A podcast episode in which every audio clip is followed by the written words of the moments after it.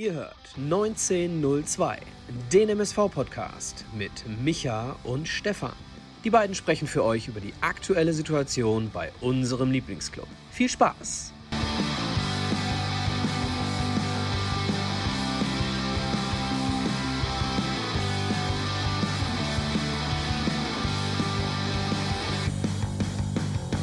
Eine neue Folge Podbolzers 1902 mit Micha und Stefan. Und ich muss ganz ehrlich sagen, da ist man mal eine Woche nicht da. So würde der Satz jetzt eigentlich weitergehen. Aber ich habe festgestellt, ach nee, alles beim Alten. Der MSV verliert 0 zu 1 bei der U23 vom SC Freiburg. Darüber möchte ich natürlich wie gewohnt mit meinem Partner, dem lieben Micha, sprechen, wenn er das Ganze schon verdaut haben sollte. Ich gucke mal einfach und sage schönen guten Abend ins Schermbecker Loft. Schönen guten Abend, Micha. Schönen guten Abend, Stefan. Schönen guten Abend, liebe Community. Ja, was heißt verdaut? Ähm, ich hatte tatsächlich, und damit greife ich mal vorweg, keine Möglichkeit heute, das Spiel in Gänze zu gucken. Das heißt, ich habe mir die Zusammenfassung hinterher angeschaut, kann also zu der einen oder anderen Torraumszene was sagen. Allerdings habe ich das Spiel nicht verfolgt. Ich weiß nicht, äh, ich glaube, es ist ganz gut sogar. Also vielleicht geht es mir besser als dem einen oder anderen, der es über 90 Minuten gucken musste. Normalerweise gucke ich zur Erklärung, wenn ich arbeiten gehe sonntags, gucke ich normalerweise das Spiel nachher real life. Die Zeit hatte ich heute nicht und am Ende bin ich relativ froh, dass ich die nicht hatte. ich wollte gerade sagen, ist doch scheißegal, ob du das geguckt hast oder nicht.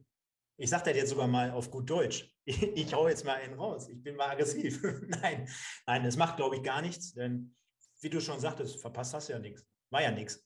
Hm? Ja, ich bin, bin einfach durch, ne? Ganz ehrlich. Es gibt so viele Sachen, die mich im Moment sowas von, äh, ich sag's mal ganz deutlich, ankotzen. Und damit meine ich nicht nur äh, die Leistung des MSV.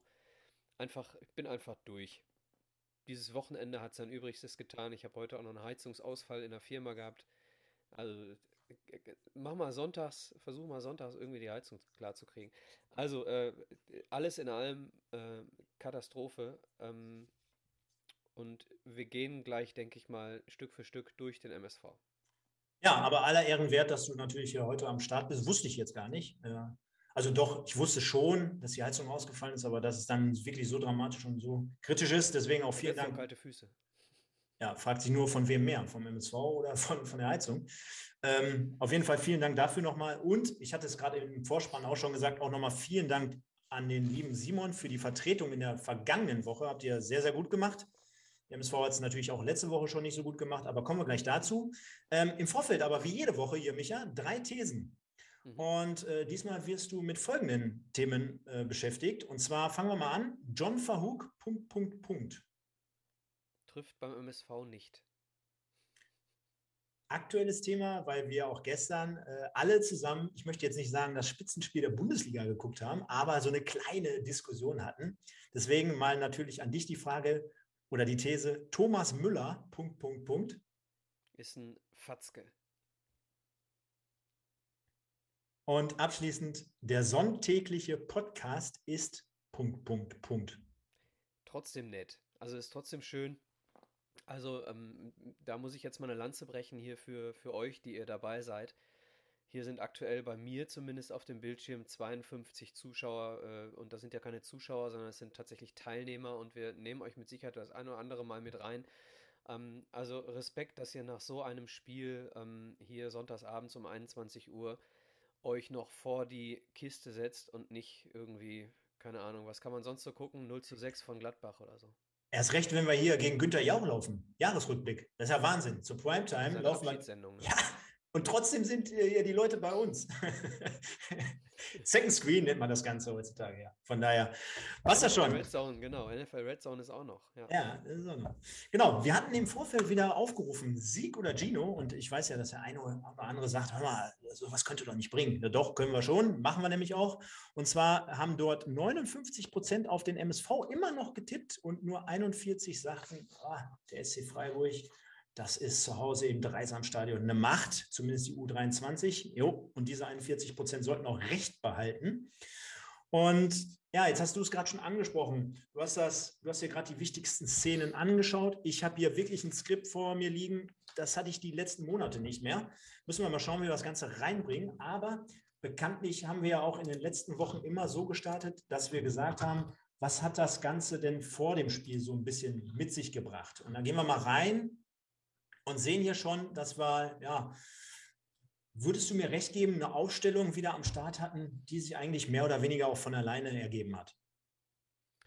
Äh, ich habe gelesen, äh, Brettschneider angeschlagen. Dementsprechend ergibt sich Quattro von selbst.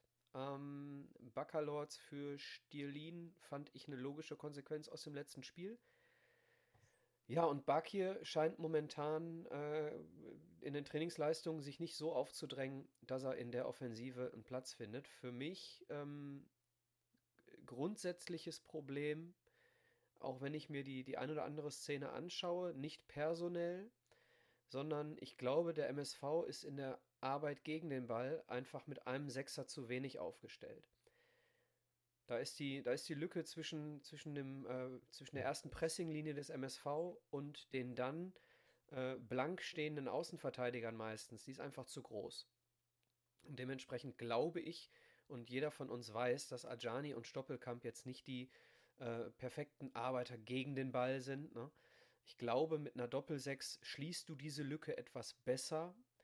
Ähm, das vielleicht mal so in den Raum geworfen, denn, denn für mich ist es äh, ja, tatsächlich oft. Du siehst eine große Lücke hier, wenn wir auf den Bildschirm schauen, zwischen Quattro und Stoppelkamp.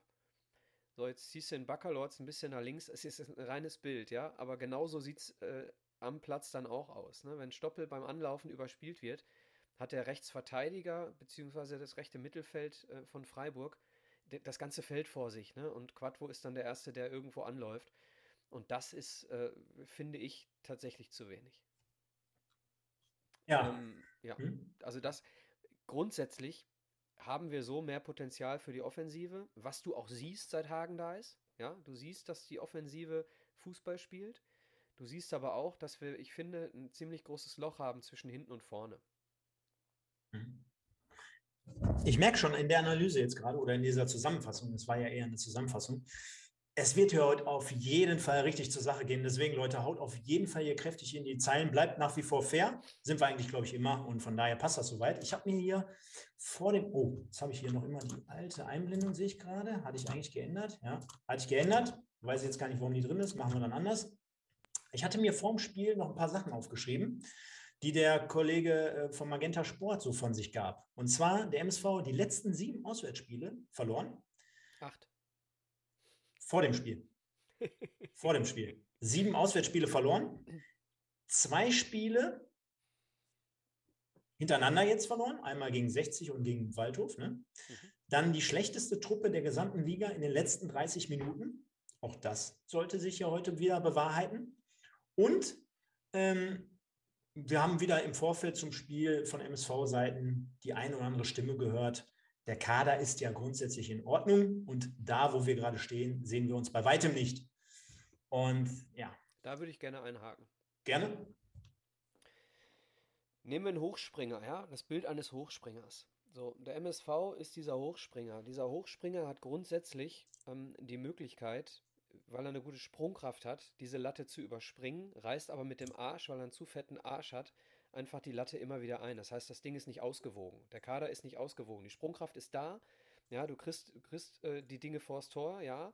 Ähm, aber wie gesagt, hinten mit dem Arsch reißen wir das Ding runter, reißen wir die Latte. Das heißt, irgendwo ist der Kader nicht ausgewogen genug. Ähm, ich sehe es überhaupt nicht als taktisches Problem. Ähm, denn wie gesagt, ja, Doppelsechs, okay, wenn wir das als taktische Maßnahme sehen, dann ist es ein taktisches Problem in meinen Augen eventuell aber ich sehe es nicht als Trainerproblem, so meinte ich das. Ähm, sondern ich, ich sehe hier, da hat, äh, weiß ich, hat der Trainer unseres Hochspringers hat äh, immer mal wieder falsche Schuhe und falsche Socken und falsche Hosen eingekauft für unseren, äh, für unseren Hochspringer, ja, und äh, dementsprechend hat das nicht ganz so funktioniert. Kannst du jetzt dem Trainer nicht vorwerfen. Der Trainer lässt äh, den wieder gut trainieren, diesen Hochspringer. Der, der springt auch oft hoch, reißt auch manchmal die Latte nicht, aber viel zu oft hängt dieser fette Arsch, also linke Verteidiger, rechte Verteidiger, Innenverteidigung, einfach äh, und reißt alles wieder ein. So, das ist für mich so, so der Punkt. Deswegen ist es sehr, sehr schwer für mich ähm, zu sagen, der Kader reicht oder der Kader reicht nicht. Für mich ist der Kader offensiv definitiv in der Lage dazu, guten Fußball zu spielen. Aber es fehlt die Verbindung zwischen Defensive und Offensive. So, äh, wenn, äh, ganz ehrlich, Quadvo stand ja das ein oder andere Mal heute äh, nicht ganz so gut da. Ne? Da war der Schuss in der ersten Halbzeit, der knapp am langen Winkel vorbeigeht. Ähm, über den Elfmeter brauchen wir gar nicht zu sprechen. So, aber wenn, wenn du jetzt der Einzige bist, auf den da zugelaufen wird, dann stehst du erstmal ein bisschen blöd da. So, wenn, wenn du alleine auf einen, auf einen Außenverteidiger zuläufst, wir kennen alle die Szenen von Ian Robben, du weißt nie, was passiert. Geht da die Linie lang oder schlägt er einen Haken? Das gilt ja für jede Liga. So, das heißt, ganz alleine, äh, das ist das Problem. Ja, so, das heißt, er hat A, ist er in meinen Augen äh, und Rolf leider auch kein Top-Rechtsverteidiger bzw. Linksverteidiger. Und auf der anderen Seite zu alleine gelassen. So, das heißt, da ist so ein bisschen die Frage, Liegt es daran, dass wir, ähm, dass wir nicht ausgewogen genug verteidigen, dass wir nicht gut genug verteidigen in der, in der gesamten Truppe? Oder liegt es daran, dass die Verteidiger, wenn sie allein gelassen werden, zu schwach sind, um diese Dinge zu löschen? Ich finde, wir kommen viel zu sehr in Situationen, wo wir löschen müssen. So, das ist das Hauptproblem, glaube ich. Plus, die Verteidigung ist personell auch nicht gut genug. Nehmen wir, nehmen wir den Kopfball von, von äh, Vincent Gemba, äh, ach Vincent, Entschuldigung, Vincent Vermey. Ja, äh, Fleckstein geht in die Grätsche an der Außenlinie und äh, ist komplett aus dem Spiel. So, Steurer auf, aus irgendeinem Grund nimmt das entweder nicht wahr, ja, also er dreht sich, nachdem äh, Vermey ganz frei zum Kopfball kommt, dreht er sich um und fragt sich, ja, wo ist denn hier die Verteidigung? Entweder das oder Rolf Felscher schnallt nicht, dass er einrücken muss und dann äh, den, äh, den Vincent decken muss. Aber sorry, für mich ist das ein Ding äh, von, von Steurer, ja. So, das ist dann wieder, das ist dann wieder so ein, ähm, so so ein personelles Ding. Also du kannst ja, du kannst ja den Vincent Vermey da nicht alleine lassen. Das hat ja nichts mit, mit, mit taktischen Dingen zu tun. Das hat was damit zu tun, dass du es nicht, nicht auf dem Schirm hast. Ja, genauso wie äh, Gembalis oft nicht auf dem Schirm hatte, als er zwei Elfmeter verursacht hatte. Genauso wie Quadvo jetzt nicht auf dem Schirm hatte, äh, dass da noch einer hinter ihm kommt. Ich habe im Vorfeld ganz lange überlegt, wie ich die einzelnen Themen jetzt hier so verbinden kann und wie ich sie auch vernünftig in die Sendung mit einbringen kann. Ähm, zwei grundlegende Dinge, die mir halt schon länger aufgefallen sind und ich glaube, wo wir auch kontrovers gerne diskutieren können, ist zum einen der Punkt, ähm, gerade auch in den letzten, weiß ich nicht, 30, 40 Sendungen, wo wir immer an dem Punkt waren, Hör mal, weißt du noch, in der ersten Drittligasaison vor zwei Jahren, da hat äh, ein Bitter auf rechts brilliert und da hat der und der mal gut gespielt. Äh, ich glaube, ganz ehrlich, die Qualität, wie wir sie manchmal sehen, und ich kann mich ja auch noch an Sendungen von uns beiden hier quasi erinnern, wo wir sagten, ja, oberes Drittel oder die ersten zehn. Klar, machen wir uns nichts vor. Von den Namen her, hinten ein äh, Weinkauf im Tor, Baccalords auf der Sechs, Stoppelkamp links, Aziz Bouadouz als WM-Teilnehmer für Marokko vorne drin, liest sich natürlich nicht verkehrt. Und ich behaupte mal, diese vier Leute werden auch mit Sicherheit eine größere Karriere haben als neun Elftel vom SC Freiburg in zehn oder 20 Jahren. Keine Frage. Aber ist es nicht so, dass deren Zeit komplett über dem Zenit ist, dass, dass die es einfach auch gar nicht mehr wollen, dass sie es gar nicht mehr können. Ich meine, vielleicht ein Weinkauf jetzt ausgeklammert, weil der hat wahrscheinlich noch vielleicht sogar zweite Liga im Petto, keine Ahnung. Aber die anderen, die, die spuren es doch gar nicht mehr ab. Und wir leben einfach davon, dass wir sagen, der Name liest sich gut. Ich meine, auch ein Mal und Frei. Wo ist der denn seit Wochen und seit Monaten? Das ist für mich der typische Spieler, wenn es nicht gut läuft, den siehst du ja 90 Minuten lang gar nicht. Der taucht komplett ab. Der, der hat aber einen schönen Namen und der äh, teilt jede Woche seinen neuen Haarschnitt auf Instagram. So, das ist das eine. Ja, das andere ist ganz einfach, was ich zum Beispiel auch nicht verstehe, und das, da kannst du mich auch gerne korrigieren, bei der Trainervorstellung von Hagen Schmidt, da waren hier überwiegend die Leute, die gesagt haben, ja, ist mit Sicherheit der richtige Move, gib dem mal zehn Spiele Zeit, wo ich von da an schon sagte, hör mal, beim MSV in der Situation hat gar keiner zehn Spiele Zeit, da muss sofort knallen. So.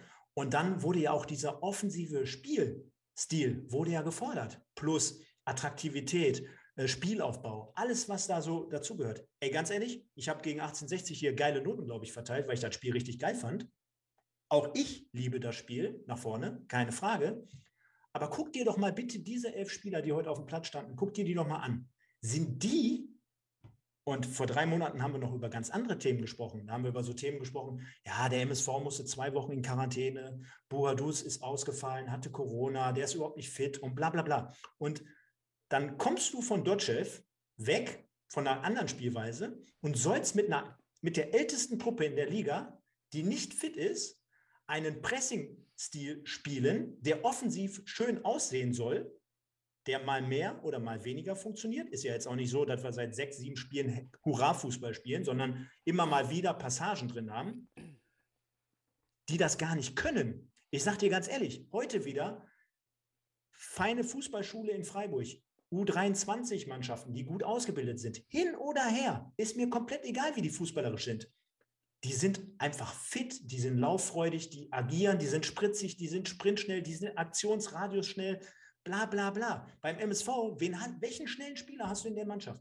Ajani über rechts, okay, kann man noch drüber reden, dass der über rechts, aber alle anderen, das ist doch heutzutage im modernen Fußball keine Art mehr, wie man zum Beispiel ähm, gegen den Ball verteidigt. Auf der einen Seite, hast du gerade selber angesprochen, und auf der anderen Seite, hier schreiben die meisten das ja auch selber oder auch die letzten Wochen schon. Was ist denn das bitte schön für ein Pressing? Das ist ja halbgar, das ist ja gar nichts. Und so, und das hast du wunderbar in der ersten Halbzeit gesehen, der SC Freiburg hat es aufgrund eines schlechten Pressings ich glaube auch, weil, also ganz ehrlich, ein Stoppelkamp, der müsste ja eigentlich nach 35 Jahren äh, äh Fußball, müsste der ja wissen, wie man ein Pressing spielt. Aber ich glaube ganz einfach, die meisten haben es irgendwie nicht drin oder nicht mehr drin oder läuferisch oder kämpferisch nicht drin. Ganz ehrlich, der SC Freiburg hat sich teilweise in viereinhalb Sekunden, ich habe gestoppt, vom Abstoß bis zum gegnerischen Drittel, also zu unserem Tor, problemlos befreit, weil die Räume viel zu groß waren weil die die bespielen konnten, weil die in die Räume reingegangen sind, weil der MSV gar nicht energisch draufgegangen ist. Da ist mal vorne einer draufgegangen, wie eine Kreisliga, und die anderen haben gar nicht nachgepresst. Ich sag dir ganz ehrlich, ich sag dir ganz ehrlich, mit dieser Truppe kannst du das gar nicht. Du kannst das ja, gar nicht. Da ist ja. doch gar keiner, da, da, da, da, sind doch gar keine laufstarken Spieler drin. Wer denn? Wer denn? Nimm mir zwei. Nimm mir zwei. So, da, ich muss vorne anfangen, Stefan. Stell die Frage gleich nochmal. Also, ähm, Du hast gerade gesagt, die Leute sind äh, drüber, die Leute sind, äh, vielleicht haben die keinen Bock mehr oder sonst was. Ey, wie, wie oft saßen wir hier und haben uns, äh, mich ausgenommen, über Conor Krempicki aufgeregt. Ja, ähm, zum Beispiel, ja, der, der schießt zwei Buden jetzt am Wochenende. So, äh, du hast, eingangs hast du über Verhug gesprochen. So, ähm, es gibt genug Beispiele, ja. Äh, Leute funktionieren in Mannschaften und Leute funktionieren in anderen Mannschaften nicht. So, jetzt ist es nun leider so, und das müssen wir uns mal fragen, äh, warum ist es oft so, dass sie beim MSV nicht funktionieren und in anderen Mannschaften schon? Das ist ja so ein bisschen so wie, wie Schalke oder HSV.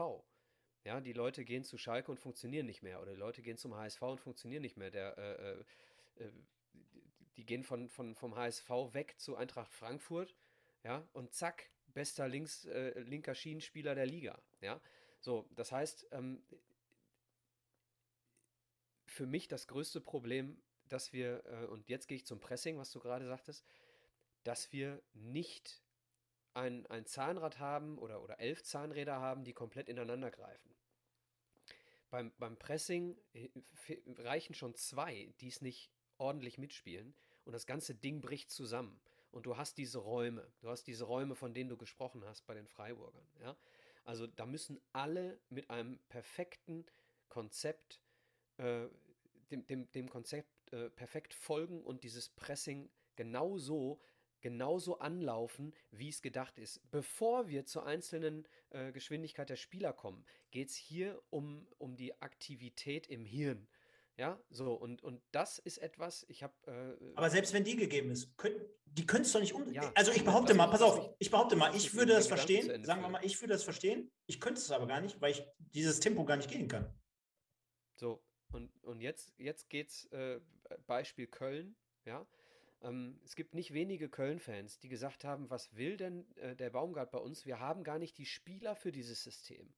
Ja, und, und trotzdem funktioniert dieses System, weil sie eben auch Spieler haben, die nicht so schnell sind, aber es trotzdem funktioniert, weil sie zum richtigen Zeitpunkt die Sprints ansetzen. Und bei uns wird ganz oft zum falschen Zeitpunkt der Sprint angesetzt und die Leute holen sich ihre oder ähm, äh, ihre Energie, saugen sich ihre Energie zu unnötigsten Zeitpunkten aus dem Körper, um dann eben die Körner nicht zu haben, wenn sie es eigentlich brauchen. Also wir machen vieles falsch in der Art und Weise, wie wir es mannschaftstaktisch machen. So, das ist mal Punkt 1. Und äh, danach geht es von mir aus um Einzelgeschwindigkeiten. Deswegen presst eine Mannschaft wie Bayern als Beispiel, weil sie extrem viele schnelle Spieler haben, besser als eine Mannschaft wie, keine Ahnung, äh, ja, ja, Leverkusen ein schlechtes Beispiel, sind auch sehr schnell, als eine andere Mannschaft, die eben nicht so viele schnelle Augsburg. Augsburg, ja. so. Ähm, das ist also dieses, dieses Thema der Taktik. So, und jetzt erklär mir mal, du hast auch lange Fußball gespielt. Wie soll ein Trainer innerhalb von vier Wochen Richtig? Ohne, ohne Vorbereitung Mhm. ja, eine, eine komplette Mannschaftstaktik, die so gut sein soll, dass eine ganze Saison funktioniert, installieren? Ja, ich, ich hoffe auf die Winterpause, muss ich ganz ehrlich sagen. Ich hoffe auf die Winterpause, dass Abläufe funktionieren, dass wir vielleicht eine bessere Absicherung haben, dass vielleicht, dass vielleicht eben nicht nur die komplette Spitze anläuft und dann drei Leute irgendwie ganz schnell ausgespielt werden und zack, ist die gesamte Offensive aus dem Spiel, sondern dass wir das mit der gesamten Mannschaft ordentlich machen und ich hoffe, und das ist der, ähm, der zweite Punkt, ich hoffe, dass wir uns in der Verteidigung, Außenverteidiger, nochmal verstärken. Bin ich ja, also ne, bin ich ja grundsätzlich auch bei dir. Mir geht es jetzt äh, komplett eigentlich auch darum, meiner Meinung nach, vor drei Monaten sprechen wir darüber, wir haben keine Power. Also der, das Thema Fitnesszustand beschäftigt den MSV ja jetzt ungefähr zwei Jahre, du erinnerst dich. Äh, wird seit zwei Jahren darüber gesprochen, die Mannschaft ist nicht fit. Dann hattest du das Thema im, im Sommer. Auch dort hatten wir hier Gäste, die immer wieder gesagt haben, ey Jungs, unterschätzt das bitte bei den Profis nicht. Wenn dir da zwei Wochen in der Sommervorbereitung fehlen, dann zieht das schon wochenlang mit sich nach. Ja, das sagen pass, dir die Profis. Und es pass ist auf, so. ja, es ist auch so. Frage, die ich mir nur dann stelle, wenn du ein neuer Trainer bist und du hast diesen Fitnesszustand, du hast die älteste Mannschaft, du hast bekanntlich in dieser Mannschaft nicht die allerstärksten Spieler, was Lauffreudigkeit betrifft. Spielst du dann das System? Und dazu, Sekunde, einen kleinen Einspieler. Naja, eigentlich hätte er es machen müssen wie Pavel Dotschew damals zu Beginn. Stabilisieren, defensiv stehen, Null halten und ähm, Ergebnisfußball spielen.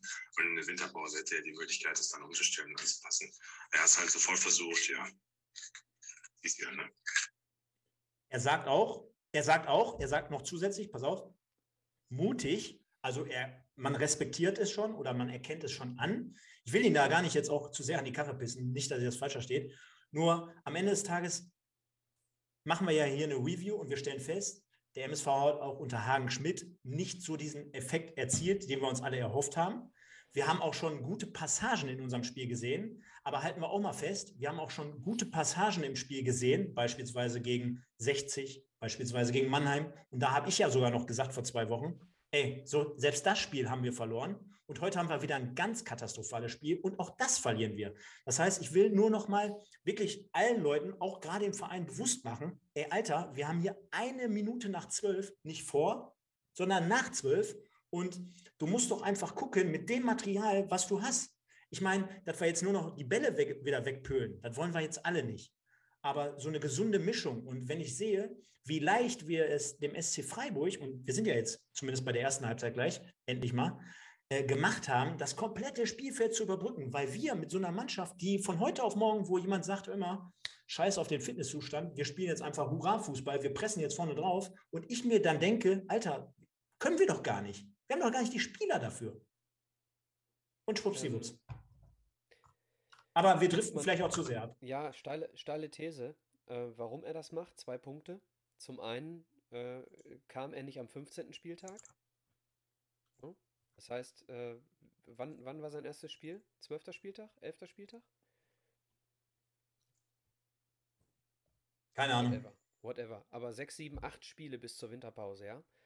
Ähm, und äh, das ist Punkt eins, warum du nicht nur verteidigst. ja, weil das einfach ein zu langer Zeitraum ist. Bei zwei Spielen würde ich Mike, der übrigens hier die Sprachnachricht äh, geschickt hat, für die, die es nicht erkannt haben, würde ich, würde ich Mike komplett zustimmen, aber ähm, nicht bei acht Spielen. Punkt zwei, steile These oder kühne These von mir aus auch.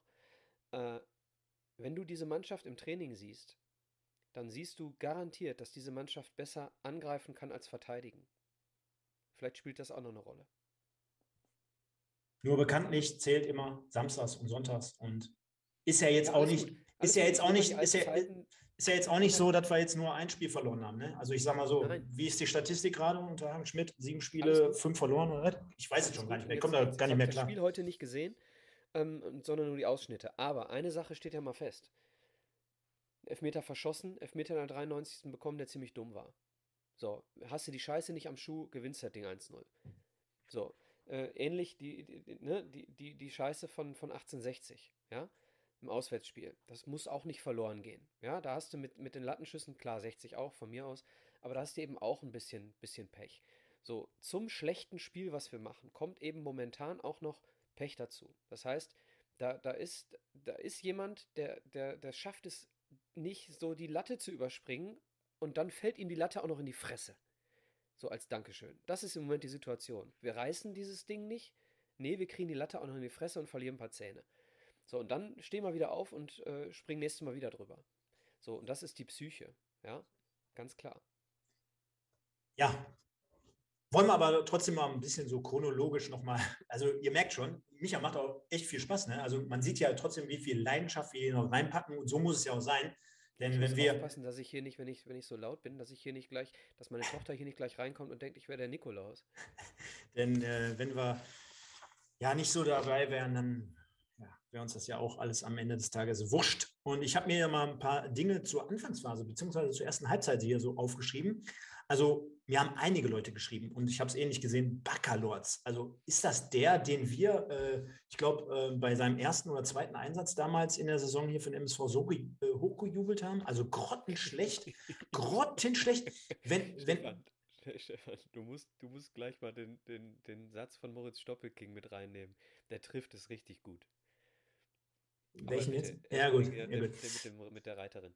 Ja, also äh, Baccalords grottenschlecht und spricht ja auch für sich. Ne? Wenn so ein Spieler dann ausgewechselt wird zur Halbzeit, also Wahnsinn, dann äh, habe ich mir hier notiert, kein Spielaufbau, Note 6, leicht zu verteidigen. Das war auf die Doppelspitze äh, Buadus und Ademi bezogen. Ne? Wenn natürlich irgendwann, weiß nicht, ich glaube noch äh, bei der ersten, beim ersten Spiel, wo wir damals mit den beiden aufgefahren haben, da, da, da sah es noch ganz gut aus. Da wusste der Gegner vielleicht nicht, worauf er sich einstellen soll und wie man das Ganze so vor, vorweg verteidigen muss.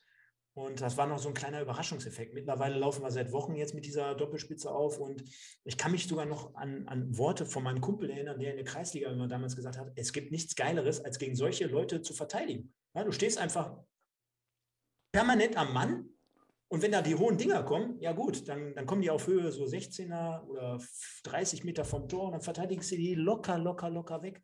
Also ich glaube, es ist sehr vorhersehbar und leicht verteidigt, verteidigend. Ähm. Dann habe ich, haben wir gerade schon angesprochen, es ist kein Speed in der gesamten Truppe.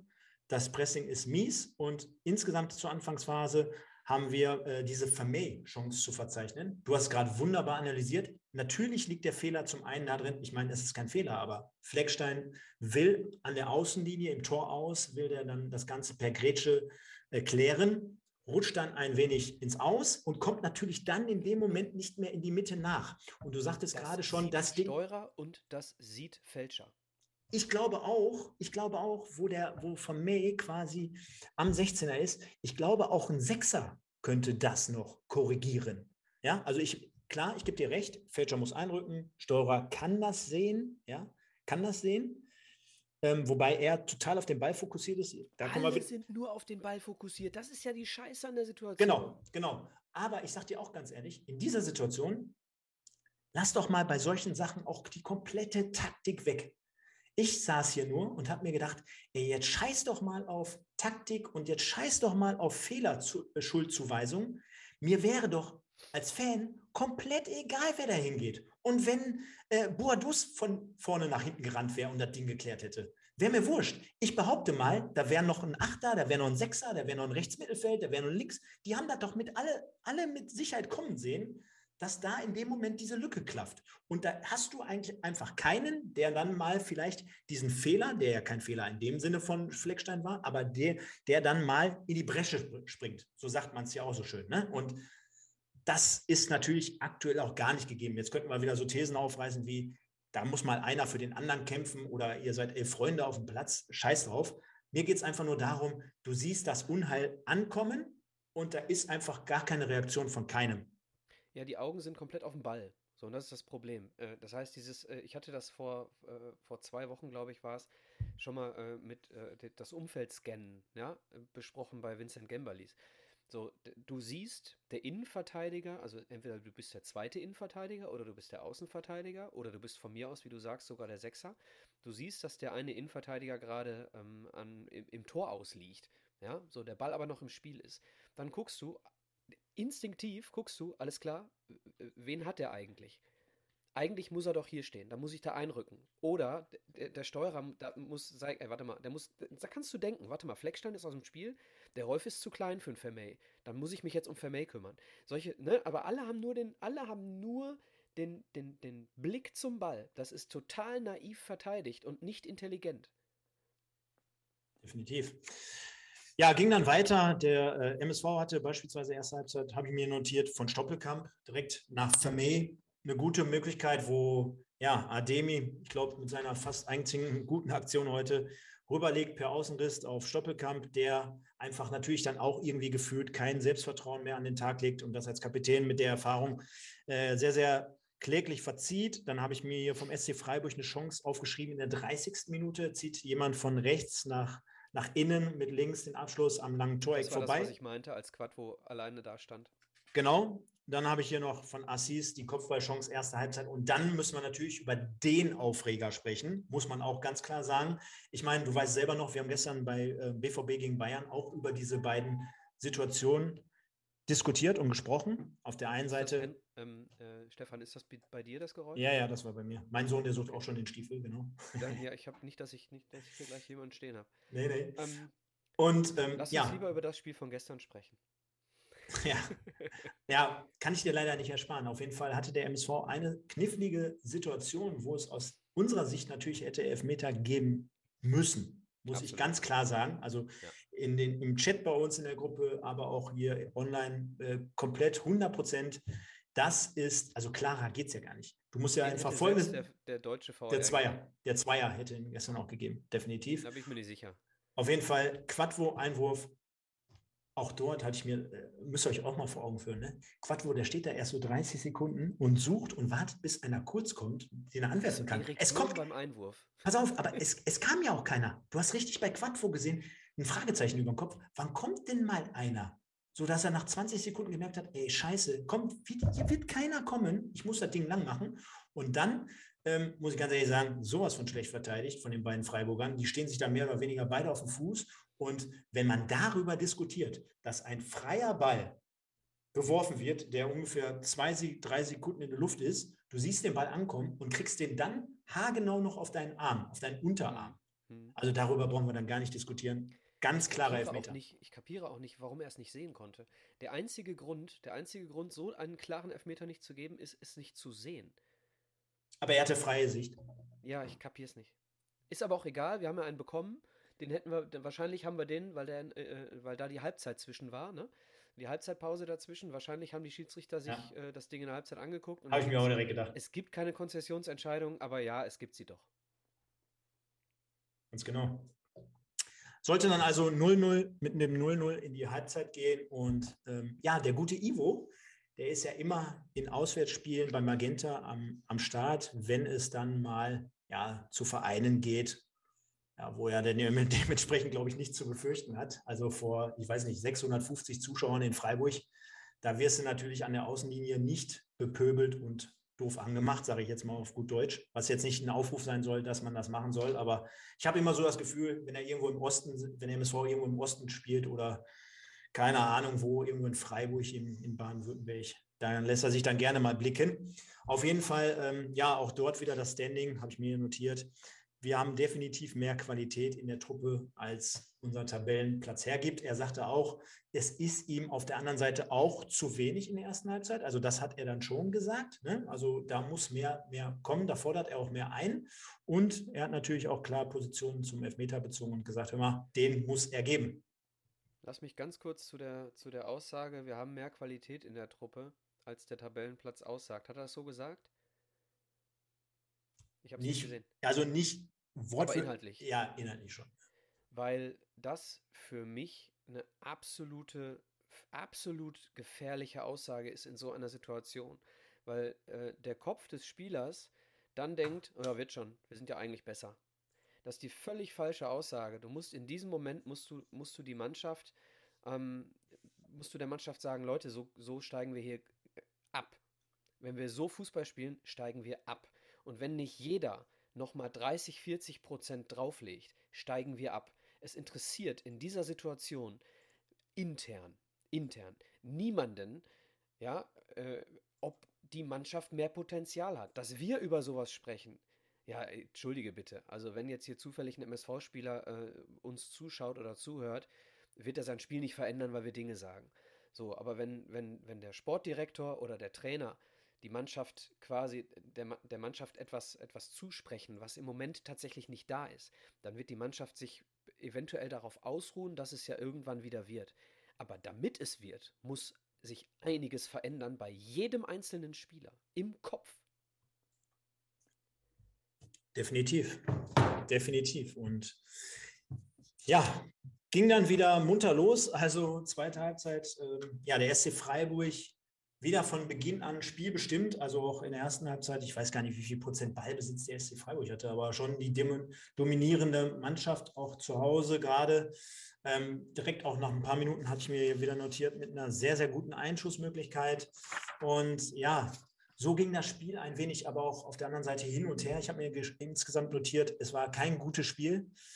Äh, von beiden Seiten Mannschaften nicht. Ich habe auch von Simon beispielsweise das Feedback gehört, äh, insgesamt schlechtes Spiel, hatte keinen Sieger verdient. Doch, hat es, denn wir kommen ja jetzt gleich zu zwei kniffligen Situationen, denn wenn der eine ihn macht und der andere halt nicht, dann ist es mit Sicherheit verdient, unterm Strich. So würde ich es zumindest als Freiburger sehen.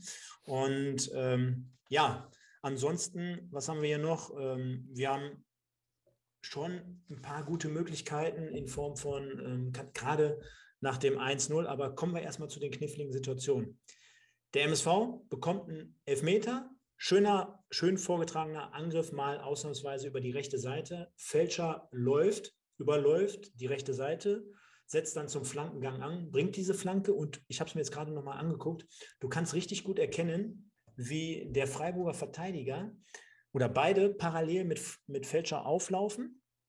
Und nachdem er den Ball abspielt oder reinflankt, kannst du sehen, dass der äh, Verteidiger mit der Nummer 12 seinen Arm noch ein bisschen zurückzieht und, diesen, und den Ball dann bewusst nicht so durchkommen lässt. Ich denke mal, das war ein Reflex oder war vielleicht, keine Ahnung, was, was ihn da geritten hat. Definitiv kann man aber aus meiner Sicht auch so geben. Und du hast ja gerade auch die These aufgestellt, natürlich fällt dem Schiedsrichter das mit Sicherheit auch ein wenig leichter, nachdem er in der ersten Halbzeit gesehen hat oder auch schon in der Halbzeit gehört hat. Das war jetzt nicht das Beste, was ich da in der ersten Halbzeit übersehen habe. Ja, ist kein reines Geschenk der Elfmeter, aber du kannst dich bei dem Elfmeter nicht beschweren, wenn er ihn nicht gibt. Genau. Bist du, bist du da bei mir, dass man sich da nicht beschweren kann, wenn er ihn nicht gibt? Ja, nein. Hättest du dich beschwert, wenn wir den nicht bekommen hätten, aber den ersten schon? Nein. Oh, nein. da sind wir ja fast bei Hummels, Stefan. nein, also, also ich, denk, ich, ich, ich denke mal, ganz ehrlich, also kann man jetzt so oder so sehen, ne? weil am Ende des Tages hat der MSV heute null Tore erzielt, hat einen Elfmeter bekommen und hätte, wenn man den zweiten jetzt bekommen hat, also die zweite Situation bekommen hat, hätte man auf jeden Fall die erste geben müssen, sagen wir ja gerade. So, am Ende des Tages haben wir aber einen bekommen, wir haben kein Tor erzielt. Ich meine, worüber soll ich mich jetzt beschweren? Wahrscheinlich hätten wir heute auch fünf Elfmeter kriegen können und wir hätten fünf nicht geschossen, weißt du?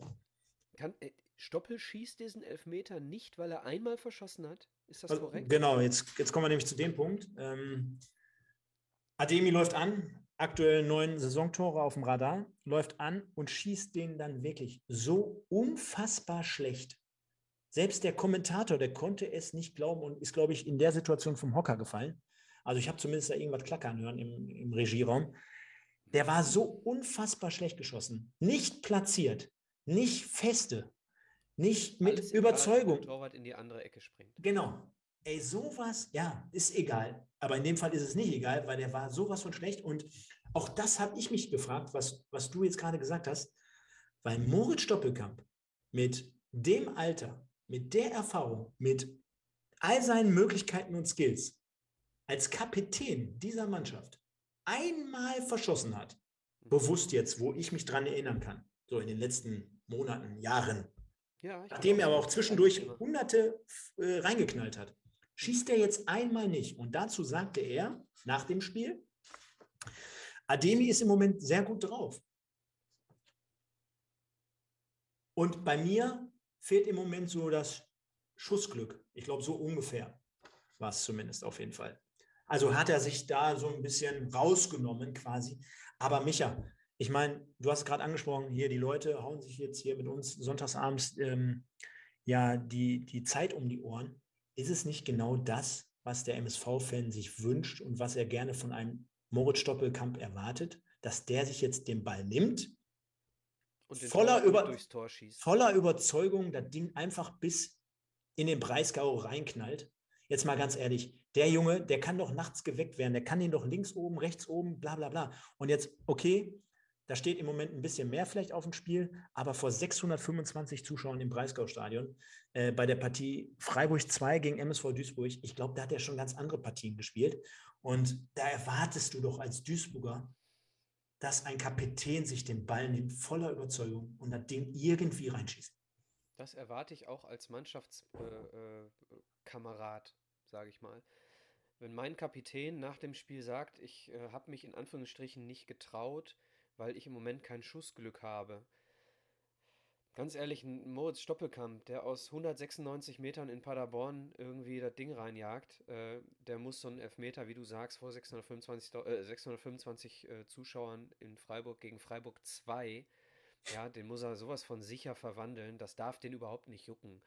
So, ähm, ich, ich bin voll dabei, ja, Zeichen für die Fans finde ich immer wieder nee, finde ich gar nicht wichtig. Zeichen für die Mannschaft finde ich wichtig. Ja, äh, dass er da hingeht und sagt, Leute, ich jag dem das Ding jetzt, ich jag den Torwart jetzt mit durchs Tor und dann gewinnen wir hier. So, die, diese, dieses Statement äh, hätte es haben können. Und so hatte es zwei Statements. Einmal, dass er sich nicht traut und zum Zweiten, dass es nicht funktioniert, wenn es jemand anders macht. Pass auf, und, je, und jetzt, ja genau, und jetzt zwei Dinge noch von mir. Erstens, wäre das nicht ein größeres Signal gewesen, selbst wenn er nicht reingegangen wäre? Ich meine, da hätten auch alle ge gemeckert, keine Frage. Aber dann hätten wir doch jetzt hier mit Sicherheit trotzdem die kleine Anekdote reingebracht. Ey, Alter, das ist ein Kapitän, der geht vorweg, der schnappt sich den Ball, der ist mit dem ja. Negativerlebnis aus der letzten oder aus der vorletzten Woche umgegangen und der geht vorweg und er hat zumindest die Eier für diesen Verein vorweg zu gehen. Also zumindest diese kleine Komponente, auch wenn er verschossen hätte, hätten wir ihm angerechnet. Und der zweite ja. Punkt ist, pass auf, der zweite Punkt, mit der Aussage, Ademi ist gut drauf, schiebt er ja quasi die Verantwortung ein Stück weiter.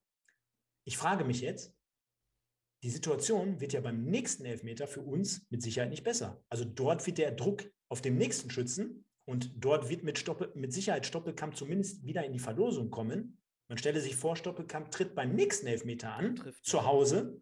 Dann wird der Druck doch ein ganz anderer sein als bei diesem Spiel.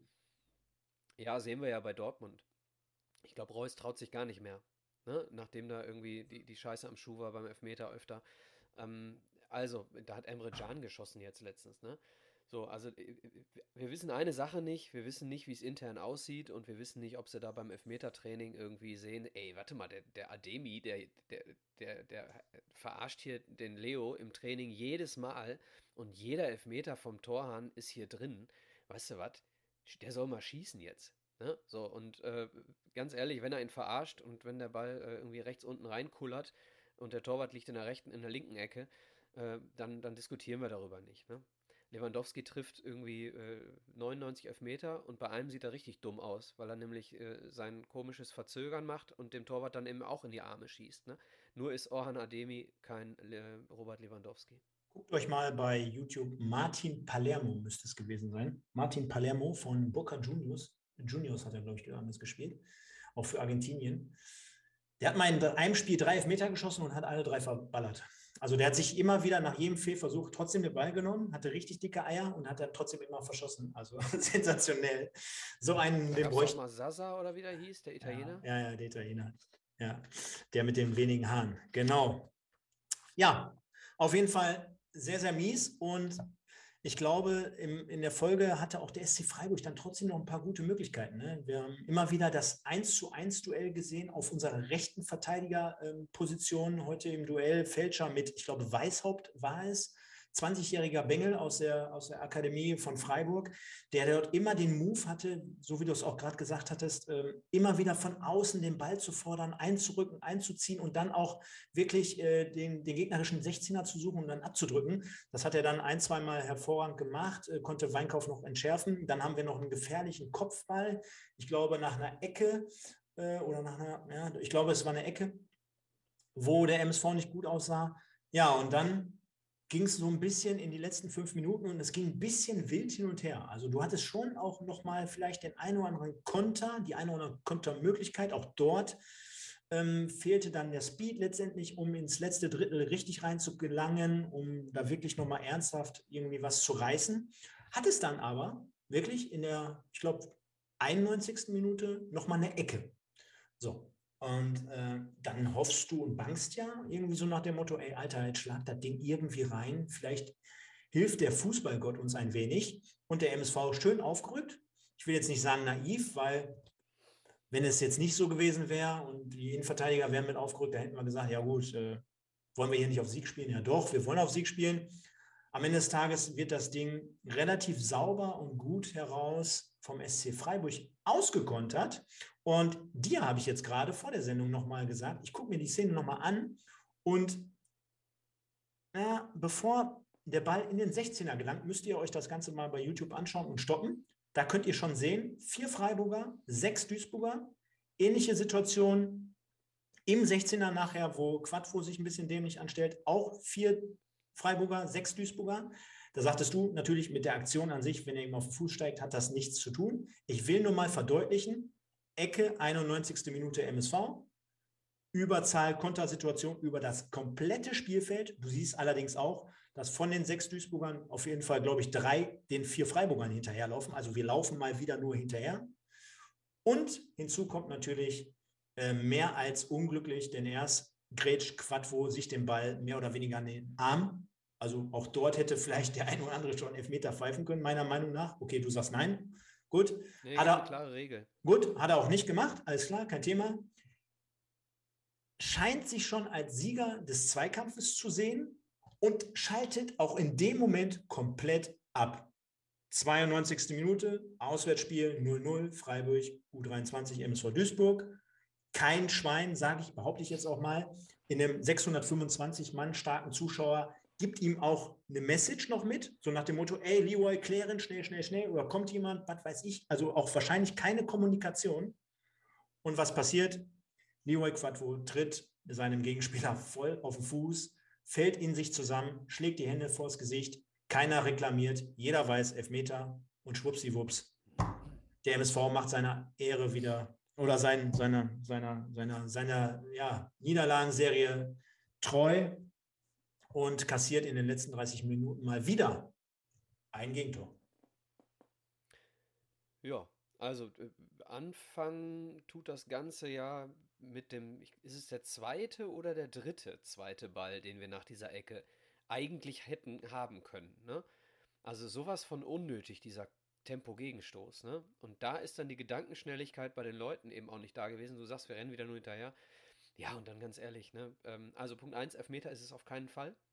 Denn es gibt äh, die Regel, wenn du, wenn du liegst und dich abstützt, dann ist diese Handhaltung keine unnatürliche und dann, wenn der Ball dagegen kommt, ist es kein Handspiel. Das mal zum, zum Handelfmeter-Thema. Zum Zweiten, ähm, ja, er, er nimmt es einfach nicht wahr, ne? Aber ich muss ihn da auch ein bisschen in Schutz nehmen, denn in einem Stadion mit 625 Zuschauern hörst du ja auch nicht, wenn einer Hintermann ruft. Vielleicht also, ja, vielleicht hat es keiner gerufen. umso trauriger wäre das Ganze. Und ja, dann sehen wir schon, Enzo Leopold, 93. Minute, verwandelt dann den fälligen Foul-Elfmeter. Der eine oder andere von uns wird wahrscheinlich noch darauf spekuliert haben, ey, den hält Leo, aber auch er kann nichts nicht jede Woche einen Elfmeter halten. Ich glaube, insgesamt hat er eine ganz gute Quote beim MSV. Wurde sicher verwandelt und danach pfeift der Schiedsrichter auch dieses Spiel komplett ab. Und der SC Freiburg gewinnt also 1 zu 0 gegen unseren MSV, dem schwierige Zeiten bevorstehen, also immer noch, in denen wir uns befinden. Und das Ganze wird jetzt sehr, sehr ungemütlich um die Weihnachtszeit herum. Mhm. Wir können mal. Nein. Ja, doch. Uns nicht die Tabelle an. Doch, das kann ich euch leider nicht ersparen, liebe Freunde. Das müssen wir machen. Denn wir sehen, der SC Freiburg, der ist schon gar nicht mehr zu erkennen. Da ist er. Auf dem neunten Platz, starke 26 Punkte jetzt äh, weisen die Freiburger auf. Und der MSV, da müssen wir ein bisschen scrollen, auf Platz 18 mit 16 Punkten, also noch niemals einen Punkt pro Spiel, mit einem Torverhältnis von 21 zu 31. Und ich glaube, da ist man wieder die zweitschlechteste in der Havelse. Mittlerweile, ja, ist man wieder angekommen. Ähm, tja, und da stellt sich natürlich die Frage, jetzt mit vier Punkten Abstand auf den Nicht-Abstiegsplatz, wie soll es da weitergehen? Ich denke mal, die Frage ist relativ leicht zu beantworten, denn wir sind schon Tabellen 17. Ferl am kommenden Samstag bei uns zu Gast. Da spielt also der 17. gegen den 18. Und ich meine, Micha, der Amerikaner spricht immer von do or die. Also könnte man schon so bezeichnen. Ja, der Deutsche spricht vom Sechs-Punkte-Spiel, ne? ja, ähm, zu Hause gegen Ferl, es gibt keine Ausrede. Es gibt keine Ausrede, wenn dieses Spiel nicht gewonnen wird. Punkt. Ich wollte gerade sagen, also ich sag mal, Ferl die dürften ja jetzt, also wenn man schon die Ausreden so, wie ein oder auch schreibt, jetzt hier äh, möchte keine Verantwortung übernehmen oder die Psyche der Jungs, hatte ich gerade auch mal gelesen, ist im Keller. Ich meine, der SCFL wird ja jetzt auch nicht mit Selbstbewusstsein strutzen ne? und äh, eher bei uns anreisen und sagen, oh, wir sind hier die Geilsten, sondern äh, da hast du ja wirklich dann eine Partie auf Augenhöhe. Und so wie du schon sagtest, dürfte es dann ja wirklich keine einzige Ausrede dafür geben. Und ähm, was mich dann halt nur, natürlich so ein bisschen irritiert, sind auch dann im Nachgang wieder die Interviews, die so gegeben werden. Ne? Und ähm, das verdeutlicht mir als Fan eins. Und zwar, wenn ich mal bei Moritz Doppelkamp drauf schaue, der zum einen, wie ich gerade schon sagte, sagt, ja, Ademi ist gut drauf. Und ich dann merke, jo, der Junge, der ist irgendwie nicht, weiß nicht, nicht bei der Sache oder der beschäftigt sich mit anderen Themen. Jetzt wird schon wieder die These hier aufgemacht von den meisten hier auch. Ich habe auch private Nachrichten bekommen. Es stimmt wahrscheinlich nicht in der Mannschaft. Da frage ich mich, äh, man wollte doch alles im Sommer bereinigen und beseitigen. Warum hat man das nicht geschafft? Ist das dann automatisch, wenn man schon so viele Spieler ja, ausmistet im Sommer und es sind so viele neue Leute gekommen und es scheint anscheinend wieder nicht in der Mannschaft zu funktionieren, dann kann es ja am Ende des Tages gar nicht nur der einzelne Spieler sein, sondern auch die Führungsetage, die das ganze Thema irgendwie immer aufmacht oder nicht schließt. Also eins von beiden in der Richtung. Aber wenn ich dann Interviews nach dem Spiel höre, beispielsweise von unserem Captain, der sagt, der fängt erstmal mit, mit, was meinst du, was er im Interview gesagt hat? Womit er anfängt? Wir haben nicht am Anfang, wir haben nicht schlecht verteidigt. Also er sucht dort im ersten Moment das Positive, was eigentlich gar nicht positiv war. Also, wo hat der MSV denn nicht schlecht verteidigt? Der, äh, pass mal, wir reden ja über den SC Freiburg U23. Ne? Ist ja jetzt nicht so, dass das, die Spitzen, dass das ein Spitzenteam war, die eine Siegesserie von 15 Spielen hatte, sondern eine Mannschaft, die sich auch eigentlich mit dem MSV auf Augenhöhe befinden sollte, sagten die Kollegen auch im Vorfeld des Spiels. Also es ist eine Partie auf Augenhöhe. Und auch die hatten ja trotzdem eine gute Anzahl an Chancen, auch in der ersten Halbzeit schon. Der MSV hat gar nicht stattgefunden, das Spiel plätscherte aber so vor sich hin und dass man sich dann im ersten Moment darauf ausruht und sagt, hör mal, wir haben ja nicht schlecht verteidigt, ist mir als Fan einfach too much, denn jeder, ob es jetzt heute bei Facebook oder Instagram oder hier auch im Chat schreibt, hör mal, das war doch gar nichts heute. Ich meine, das soll er nicht als Kapitän sagen, aber ich fange doch nicht damit an und sage, hey, wir haben geil verteidigt. Jetzt frage ich mal, warum soll er nicht sagen, das war hier gar nichts heute? Denn, weiß ich nicht, bei acht Auswärtsniederlagen äh, in neun Spielen lechzt der Fan nicht gerade nach, äh, eigentlich war es ganz gut. Ja. Und Falsches Signal. genau, falsches Signal. Auch das in der Kommunikation. In der, und für mich, Stefan, ja, bin mal kurz weg.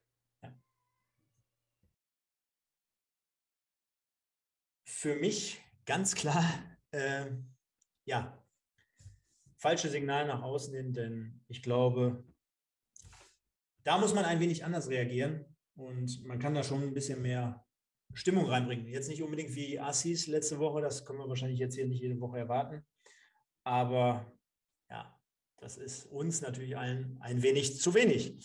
Ja, äh, Schmidt nachher auf der PK, hatten wir, glaube ich, auch schon alle gesehen, wirkte sehr, sehr niedergeschlagen. Ne? Auch bei Magenta Sport schon am, am Mikrofon.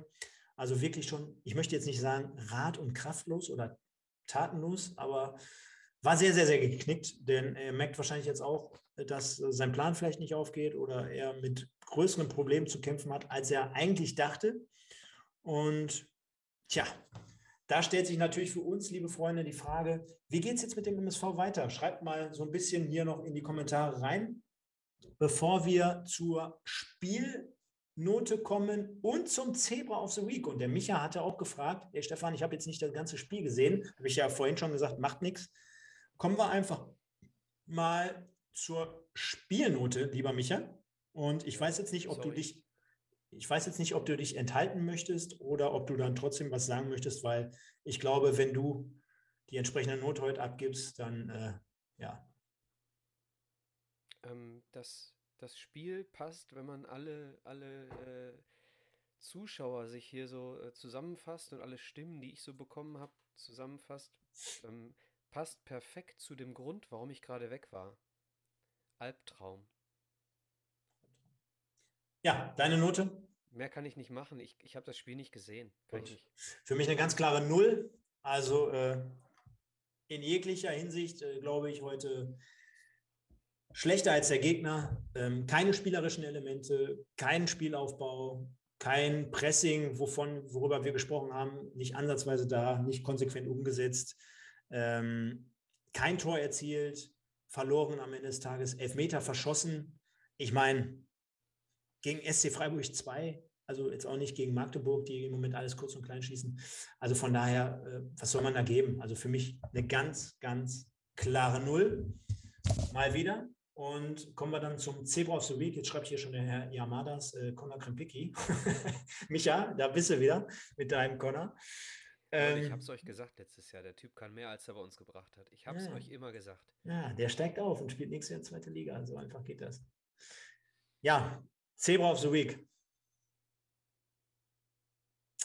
Da wirst du wahrscheinlich dich auch enthalten. Ja. mm, Ich, ich kann es nicht. Ich, ich kann es nicht sagen. Ja, ich schwanke gerade noch so ein bisschen mit mir. Weil auf der einen Seite haben wir diese Kategorie und immer hier keinen zu nennen, bringt uns auch nicht weiter. Natürlich hat sich jetzt keiner mit Ruhm bekleckert, denn ich hatte es ja vorhin auch schon mal so ein bisschen versucht auseinanderzunehmen, die ganze Truppe. Ne? Also, wo fangen wir da an, wo hören wir da auf? Ich meine, Weinkauf. Hat, hat Moritz Stoppelking recht, dass Bakir belebend war? Das habe ich heute schon mal gelesen. Jetzt lese ich es auch nochmal. Boah. It's Tate sagt es auch. Ja, aber bei Bakir scheinen sich doch auch insgesamt so ein bisschen die Geister. Ne? Ich habe das Spiel also, nicht gesehen, ich kann nichts dazu sagen. Ja, also ja, von, von der gesamten Mannschaft, die die Note 6 hatten, hat er dann, weiß ich nicht, eine halbe Note noch hochgezogen. Keine Ahnung, aber was heißt belebendes Element? Also war ja jetzt auch nichts, wo er irgendwelche Abschlüsse kreiert hat oder Torchancen herausgespielt hat. Ja, ja ich habe mal den einen oder anderen Zweikampf gesehen, wo er sich offensiv durchgesetzt hat. Ich habe mal einen Pass gesehen, der ankam, aber insgesamt, also wenn wir über die Personalie Bakir reden, das, das machen wir mal in der Winterpause. Mhm. Bakir war der beste MSV-Spieler. Wobei ich aber auch dazu sagen muss, ich glaube, gerade er ist dafür prädestiniert, dass man sieht, wenn so ein Spieler, ein feiner Fußballer, wie man ja so schön sagt, kein Selbstvertrauen hat, dann geht er halt auch insgesamt relativ wenig. Ne? Und du merkst ja halt auch, das. Ja, du merkst ja halt auch, dass auf, also er merkt selber auch, auf ihn wird derzeit nicht gesetzt. Ne? Ihm fehlt das komplette Vertrauen und er ist dann dadurch auch alleine nicht leicht, leichtfüßig. Ne? Wobei man jetzt. Ja. Baki ist das perfekte Beispiel dafür, dass, dass du eine Mannschaft brauchst, um zu funktionieren. Und äh, den Fußball, äh, der Fußball, den Bakir spielt, der Fußball, den Bakir in den letzten Jahren mit Dortmund gespielt hat, den spielen wir nicht. Und deswegen wirkt er oft wie ein Fremdkörper. Ja, und wenn dann noch Situationen dazukommen, wo er sich fallen lässt, wo er sich verdribbelt und so weiter, dann wirkt er absolut äh, fehl am Platz. Ne? Deswegen, wenn Wobei, der, aber. Ich sag's dir, ich sag's dir, wenn der bei Freiburg 2 spielt. Oder bei Magdeburg, ja, ja. Ist so. Wobei It's Tate ja jetzt auch schreibt, überlebend ist übertrieben. Ne? Also, so, also muss ich nämlich auch unterstreichen. Äh, da waren ja, jetzt, wie gesagt. Da waren zwei, drei Aktionen, okay, aber insgesamt war das Spiel halt so schlecht, äh, dass ich dann nicht sagen würde, das war jetzt ein belebendes Element. War vielleicht besser als für wen ist er reingekommen? Für Ajani, ja, super. Weil der jetzt auch grottenschlecht war. Ne? Ähm, ja, ich schwanke noch ein bisschen äh, zwischen keinem und ich meine ganz ehrlich, Leute, könnt ihr mich gerne mal korrigieren, aber hat Fleckstein so schlecht gespielt? Also ich fand, der war grundsolide hinten so, ne? Also klar, aber würdest du ihm jetzt äh, die eine äh, den Vermeil-Kopfball äh, da ankreiden, weil er ins Ausgrätscht? Auf gar, keinen Fall. Nein, ich muss ganz ehrlich sagen, also, ich muss ganz ehrlich sagen, also auch ein, zwei Mal zumindest im, ähm, ja, im Gegenpressing den Ball erobert, dann auch eine gute Chance in der ersten Halbzeit noch mit eingeleitet, wo der MSV zwei, dreimal nachgesetzt hatte. Keine Ahnung, aber ansonsten ist, glaube ich, auch übertrieben, wenn man sagt, ähm, wenn man ihn nimmt. Ich habe da keinen, weiß ich auch nicht. Ist einfach so übel derzeit und. Nimm doch Fleckstein, freut er sich. Ja, komm, dann nehme ich Fleckstein. ich hoffe mal, damit. Ja, ich hoffe mal, ähm, damit liege ich nicht komplett daneben und würde schon fast sagen, ich beschließe dieses Spiel, denn auf der anderen Seite habe ich mir noch einen Gedanken dazu gemacht, beziehungsweise zwei weitere Thesen, Micha, heute äh, das, das Thesen-Special hier. Mhm. Frage Nummer eins. Wo ist eigentlich Joachim Hopp? unser, unser, unser, unser Gesicht, unser, der auch äh, mehr, mehr Einfluss haben sollte, der auch ein bisschen mal was Kritisches sagen sollte. Also ganz ehrlich, nach seiner Vorstellung, seitdem habe ich den gar nicht mehr gehört. Und äh, Punkt also eins. Ich sehe seine, seh seine WhatsApp-Statusbilder, der macht immer leckeren Fisch. Ja, sehr gut. Aber ich dachte, der soll immer ein bisschen mal reinballern hier beim MSV. Kommt gar nichts. Und ähm, ja, aber die meisten geben mir sogar recht mit Fleckstein, also von daher liege ich gar nicht so recht, äh, so schlecht. Und die zweite Geschichte ist ganz einfach: älteste Truppe. Und der SC Freiburg ja eigentlich heute mit sehr, sehr vielen jungen Spielern wieder aufgetreten. Hatte der MSV nicht bis vor einem Jahr und dann wiederum vor zwei Jahren sich die neue Marketingstrategie aufgestellt, hör mal, wir sind jetzt hier ein Ausbildungsverein und wir wollen unsere jungen Leute pushen. Davon ist er jetzt über Bord geworfen mit Gino Lettieri. Ja, also ist das komplett gestorben, weil ich frage, ich frage ganz einfach nur, Bakir, Bakir, Gendovian, Gembalis, okay, Gembalis hatte seinen starken Auftritt gegen 60, brauchen wir auch nicht darüber diskutieren. Der Head war jetzt wahrscheinlich heute irgendwie verletzungsbedingt nicht dabei, keine Ahnung. Ist aber gestorben, ja? Nee, nein, nein. Ich sage, äh, die Idee, die ist geboren zu einer Zeit, in der es sinnvoll war und in der es auch gut funktioniert hat. Und dann haben sie äh, durch die Verpflichtungen von Gino Lettieri und auch Pavel Dotschew haben sie äh, Trainer installiert, die überhaupt nicht auf die Jugend gesetzt haben. So. Und ähm, ich weiß nicht, ob äh, Hagen Schmidt jetzt gut daran tun würde, die, die, den Julian Hetwa quasi jetzt äh, dahin zu stellen, so wie wir es in der, äh, in der Saison hatten, kurz bevor Gino Lettieri kam, war es, glaube ich. Nee, ach nee, stimmt gar nicht. Unter Gino Lettieri war er plötzlich unser einziger Hoffnungsträger. Ne? Ich weiß nicht, ob du den jungen Spielern damit jetzt einen Gefallen tust. Also wir reden hier, wir reden hier von einem, von einem äh, Prinzip, das sich vor allem auf die Jugend bezieht. Und damit meine ich nicht, wie, wie oft lässt du junge Spieler spielen, sondern äh, wie viele junge Spieler kommen aus dem Unterbau hoch. Definitiv. Pass auf, dann haben wir noch zum Abschluss zu diesem Spiel die Fanfragen oder die Fanstimmen, nicht Fragen, Fragen sind es ja gar nicht, bevor wir jetzt hier auch gleich mal ein bisschen aktiv noch auf den Chat eingehen können und wollen, weil du hast ja auch vorhin gesagt, die Leute sind hier schon so kräftig dabei, also guck dir schon mal ein paar Kommentare aus, die hier im Chat geschrieben wurden. Also die Fanstimmen zum Spiel über Instagram gefragt. Duisburger Blut schreibt, wir müssen uns langsam mit der Regionalliga anfreunden. Jankau Crowley 6, Ivo, verpiss dich. Also nicht von mir, sondern er schreibt es. Ruhrpott Zebra sagt, das kann man nicht mehr, da kann man nichts mehr zu sagen, sorry. Zebra 1902, ideenlos aufgetreten, kein Kampfgeist, einfach nur traurig. Ferl nächste Woche Endspiel. Der Hans 2388, kein Bock mehr auf diese Scheiße. Duisburg 1902, sehr ermüdend, hatte Flashbacks vom Pavel-Fußball. Hagen tut mir einfach nur leid. Tom 249, ich habe das erste Mal das Gefühl, es könnte wirklich noch eine Liga runtergehen. Little Pass, schließt den Laden endlich ab, kein Bock mehr. MJS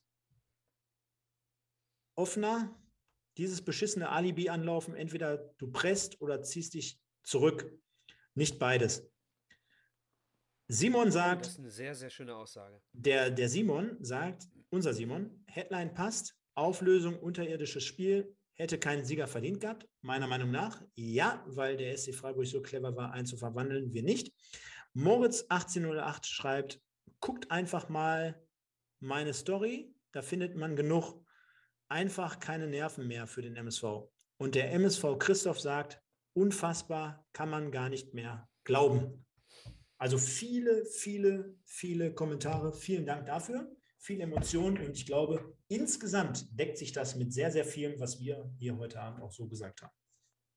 Ja, absolut. Ähm, was man merkt, ist, dass die, äh, dass die Fans fassungslos sind. Ne? Dass, dass das seit zwei Jahren mindestens und eigentlich schon seit äh, acht Jahren äh, hier äh, den Bach runtergeht. Ne? Und ähm, da Entscheidungen getroffen werden.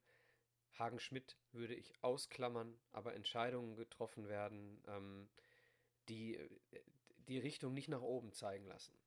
Und da würde ich das erste Zitat aus dem Chat hier reinbringen, nämlich äh, hatte ich dich äh, vor einer halben Stunde schon mal darum gebeten, das reinzunehmen. Äh, Moritz Stoppelking hat geschrieben, äh, Hagen Schmidt ist wie die Reiterin beim modernen Fünfkampf bei Olympia und äh, die Mannschaft ist das Pferd. Und ähm, wer die Bilder vor Augen hat, wie äh, die Reiterin auf ihr Pferd einschlägt, weil das Pferd keine Lust hat zu reiten oder, oder zu, ich weiß gar nicht was, zu dressieren, zu springen, nee, zu springen, ne? Ich glaube, es war zu springen. Das, das Pferd hatte keine Lust zu springen und sie hat eingedroschen auf dieses Pferd. Ähm, naja, äh, falsche Taktik, sind wir uns einig, aber ich fand den Spruch sehr, sehr, sehr, sehr witzig. Schreibt ja gerade der Lukas Rollmann, ist der Sohn von Jürgen. Schöne Grüße. Guten Abend. Warum Ademi Elfmeter schießt, keine Ahnung. Hätte es besser gefunden, wenn Assis geschossen. Frage ich mich zum Beispiel auch, nach dem Statement von Assis Boadus letzte Woche, warum hat der da nicht? Aber egal. Wahrscheinlich hätte der ihn heute auch noch verballert. Mal, haben wir ja gerade thema ehrlich, thematisiert. Ganz ehrlich, wer von uns hätte denn vorher gedacht, äh, Ademi mit seinem Schussglück dieses Jahr ja. und mit dem, mit dem geilen Tor gegen 60 und so mhm. weiter, ja, natürlich trifft er einen Elfmeter. So, ne? Also Boadus hätte ich den Elfmeter köpfen lassen. Ich habe zum Beispiel heute genau ein Statement, was wir jetzt einfach nochmal so reinnehmen, glaube ich, bei Facebook irgendwo gerade gelesen habe. Äh, lass absteigen, so nach dem Motto, und in der Regionalliga komplett neu aufstellen. Alle rausschmeißen. Nein. Ganz ehrlich, bin ich gar kein Fan von. Äh, du kannst nicht. Funktioniert nicht. Genau, funktioniert erstens nicht. Und zweitens, dieses komplett neu aufstellen, das war ja darauf bezogen, äh, Mannschaft weg und äh, äh Vorstand und äh, Sportdirektor weg. Das könntest du ja, ja, Geld weg. Das kannst du eigentlich auch in der dritten Liga machen. Ne? Das heißt, äh, sorry, ich meine, wir, wir sind es langsam alle leid, dass wir im Sommer jedes Mal immer diesen Umbruch und Neuanfang und Neuanfang. Aber ganz ehrlich, wenn wir diesmal noch einmal dem Tod von der Schippe springen, ich glaube, dann hätte hier keiner was dagegen, wenn wir dann komplett den ganzen Laden mal einmal in so. Ja, und, und das ist das, ähm, äh, weiß ich nicht, du, du, ich sag's gerne jede Woche nochmal, du kommst aus der dritten Liga raus, wenn du Fußball spielst, der kein Drittliga-Fußball ist. So, und was spielen wir? Wir spielen Drittliga-Fußball, ja. Und deswegen stimme ich dir zu 100% zu. Neustart, Fußball, Punkt. Hagen Schmidt ist für so einen Neustart geeignet. Aber jetzt haben wir erstmal das Problem, dass wir nie absteigen dürfen. Oh, leider ist er noch nicht dabei, ne? Ja. So, und dann müssen wir mal gucken. Ja, kommende Woche. Von 84, von 84 äh, Leuten, die abgestimmt haben, Sagen momentan übrigens nur 38 Prozent, dass sie ins Stadion gehen. Ja, das wäre nämlich jetzt noch mein abschließender Punkt gewesen. Wir hatten heute mal zum ersten Mal, machen wir jetzt jede Woche hier im Stream, also lohnt sich für alle auch dabei zu sein, äh, mal die Frage für die kommende Woche gestellt und gefragt, seid ihr am Samstag gegen den SC Verl dabei? Denn ich befürchte Schlimmes, Micha. Ich befürchte Rekordnegativkulisse in dieser Saison. Aufgrund natürlich von Corona, aufgrund der Attraktivität des Gegners, aber natürlich auch nicht zu vergessen, aufgrund der Situation vom MSV und der Spielweise vom MSV, erwarte ich dort jetzt keine Riesenkulisse am kommenden Samstag. Ich versuche selber da zu sein, um vielleicht auch noch mal ein paar Stimmen einzufangen, vielleicht mit dir ein Bierchen zu trinken und dann hoffentlich doch mal drei Punkte einzufahren. Ich rechne allerdings schon mit dem Schlimmsten und erinnere mich so quasi schon oder fühle mich dann quasi schon wieder an die Tristestenzeiten von Anfang der 2000er äh, wo wir dann wirklich mit nur noch einer Handvoll Leute da gefühlt im Stadion waren. Ich bete und ich hoffe, dass nächste Woche trotzdem die Leute, die im Stadion sind, äh, den MSV nochmal anfeuern. Denn wir können alles andere nur nicht abschenken und das sollten wir jetzt nicht tun und zusammenstehen, um zumindest gegen Fair irgendwie so ein dreckiges 1-0 zu holen und dann im Winter hoffentlich nochmal ein bisschen ja, anzupacken oder nochmal neu aufzuräumen. Ne? Denn ich denke, alleine so Personalien wie Schmidt und Volkmar werden sich jetzt im Winter erledigen. Volkmar beispielsweise gar nicht mehr auf der Bank heute. Äh, da bin ich sehr, sehr positiv, dass zumindest zwei, drei Kaderplätze frei werden, um da vielleicht nochmal, und ich meine, im vergangenen Winter haben wir es ja vorgemacht, dann waren ja so Leute wie Frei und Bohadus nochmal so Spieler, die das Ganze nochmal positiv verändert haben. Ja, also zum Thema Stadion. Ich werde Samstag äh, Mittag entscheiden, ob ich ins Stadion fahre, weil ich am Freitag äh, ein Spritzchen ins Ärmchen kriege und dann mal gucke, ob es mir am Samstag äh, so geht, dass ich ins Stadion gehen kann ohne Bier oder dass ich ins Stadion gehen kann und mir geht es richtig gut, dann mit Bier oder dass ich gar nicht gehen kann. Schauen wir mal. Ansonsten danach die Woche Sonntag, glaube ich, zu Hause gegen Osnabrück, der Abschluss. Und ich hatte eigentlich vor, ich hatte vor den drei Spielen gesagt, der MSV muss aus diesen Spielen, aus diesen drei Spielen mit Freiburg inklusive, so fünf bis sieben Punkte holen. Das wird natürlich jetzt dann schon eng mit den beiden kommenden Gegnern. Ne? Und da müssen wir dann einfach mal schauen, hoffen das Beste. Und Micha, jetzt geben wir noch mal einen kleinen Ausblick, denn das hatten wir vorhin in der Pre-Show hier bei YouTube gemacht. Das möchte ich aber auch für die Podcast-Zuhörer noch mal tun an dieser Stelle. Und zwar Kleine Information, der Nico Klotz hat uns zugesagt, er wird also hier nächste Woche Sonntag um 21 Uhr dabei sein. Und dann großes Finale mit der Review zu Osnabrück. Der liebe Mike hat sich angekündigt. Da wird es dann wirklich Kasala geben, aber den richtigen und nicht diese, diese falsche Kopie mit der Glatze, die sich Thorsten Legert nennt. Also am 19. Dezember ist der liebe Mike hier und der wird natürlich richtig was ablassen. Da hat sich einiges aufgestaut hier so in dem letzten halben Jahr und kann so ein bisschen darüber hinaus vielleicht nochmal berichten, wie es dann letztendlich war, als Fichte-Lindfort-Trainer im Niederrhein-Pokal gegen den RWE zu verlieren. Aber nein, Spaß zu spielen. Und dann haben der Micha und ich, ich möchte gar nicht zu viel vorwegnehmen, Micha, was, was können wir denn noch sagen? Was, was passiert so über die Weihnachtstage, über, über die Silvesterfeiertage? Da haben wir ja letzte Woche zu gesprochen. Nimm die Leute mal mit. Was, was haben wir da so vor? Ja, es wird eine Silvestersendung geben. Das wird aber keine äh, Silvester-Live-Sendung werden. Ich hoffe, ihr habt Verständnis dafür. Es wird eine aufgezeichnete Sendung geben, ähm, ein Silvester-Special Mehr werden wir zu diesem äh, noch nicht verraten, inhaltlich. Und dann wird es in den, an den ersten beiden Sonntagen im ähm, Januar, das ist der 9. Januar und der 16. Januar, wird es äh, zwei Sondersendungen geben äh, aus der Rubrik Dem Ennerts seine Erben. Da dann mit äh, einem Rückblick auf die Hinrunde. Unter anderem werden wir uns den defensiven und äh, den offensiven Mannschaftsteil mal äh, rückblickend anschauen und bewerten. Und dann geht es auch schon wieder los. Ne? Dann sind wir am 23. schon wieder zum Review zum ersten Spiel der zweiten Saisonhälfte. Es ist ja nicht das erste Spiel der Rückrunde. Ja. Kleiner Zusatz noch an dieser Stelle. Und zwar, ähm, wir werden natürlich schon darüber für die Silvester-Sendung, der Micha Spaß gerade an, ein bisschen immer wieder auf Instagram veröffentlichen, so nach dem Motto, schickt uns euren Content beziehungsweise eure Meinung, eure Videos, eure Einspieler, eure Statements. Also die werden wir dann in dieser Sendung einbauen. Bewerbt euch eventuell auch mal als Gast zur Silvestersendung. Also da haben wir schon so vor, dass wir hier drei, vier Leute, drei, vier Fans auch mal zu Wort kommen lassen möchten. Also das könnt ihr dann gerne. und Bild macht euch Zu schön. Wort und Bild macht euch hübsch, genau. Aber das sind ja alle hier in Duisburg, von daher kein Thema. Ähm, macht das auf jeden Fall und äh, würden wir uns freuen. Es soll also wirklich so eine Fangeschichte werden, wo wirklich einfach mal Tacheles unter uns gesprochen wird und ihr dann äh, euren Senf mal dazugeben könnt. Und zweite Geschichte noch, äh, dann ist aber auch Schluss. Der Micha und ich, wir werden im ja, Nachgang, glaube ich, zur übernächsten Sendung nochmal so ein kleines ja, Special aufnehmen, welches wir dann vor unsere ja, äh, History-Folgen schalten werden. Also wir hatten ja ein Special zu 90er, 2000er und 2010er Jahren, alles nochmal so zusammengefasst in, in 10er Jahresblöcken mit dem Kollegen Mike damals. Und ich kann mir gut vorstellen, dass der eine oder andere, weil wir haben ja extrem viele Leute dazu gewonnen, sich das noch nicht so angehört hat und es doch mit Sicherheit eine tolle Gelegenheit ist, gerade über die Weihnachts- und Silvesterfeiertage sich das nochmal anzuhören. Also der Michael und ich, werden das Ganze nicht komplett vertonen, aber im Vorfeld zu diesen Teilen nochmal einen kleinen Teil dazu beitragen oder anhängen, um euch mit einer kleinen Inhaltsangabe auf dieses Special zu verweisen. Kommen wir auch zum Ende, denke ich mal. Also eine Stunde und 25 Minuten. Wir hatten ja angekündigt, heute mal ein bisschen länger hierbei.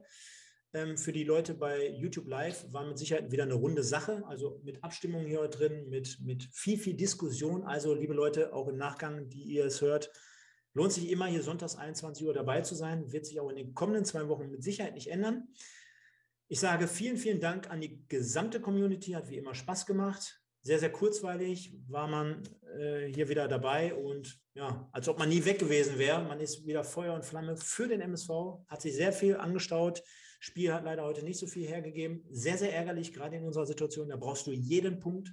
Ausreden zählen nicht mehr. Du hast gerade angesprochen, Samstag muss es so sein, dass der MSV gegen den SCFL den Bock umstößt. Ich sage vielen, vielen Dank, lieber Michael. Hat sehr, sehr viel Spaß gemacht. Auch für dich aktuell ja keine tolle Zeit. Umso mehr finde ich es bewundernswert, dass du hier am Start bist und sage dir vielen Dank dafür.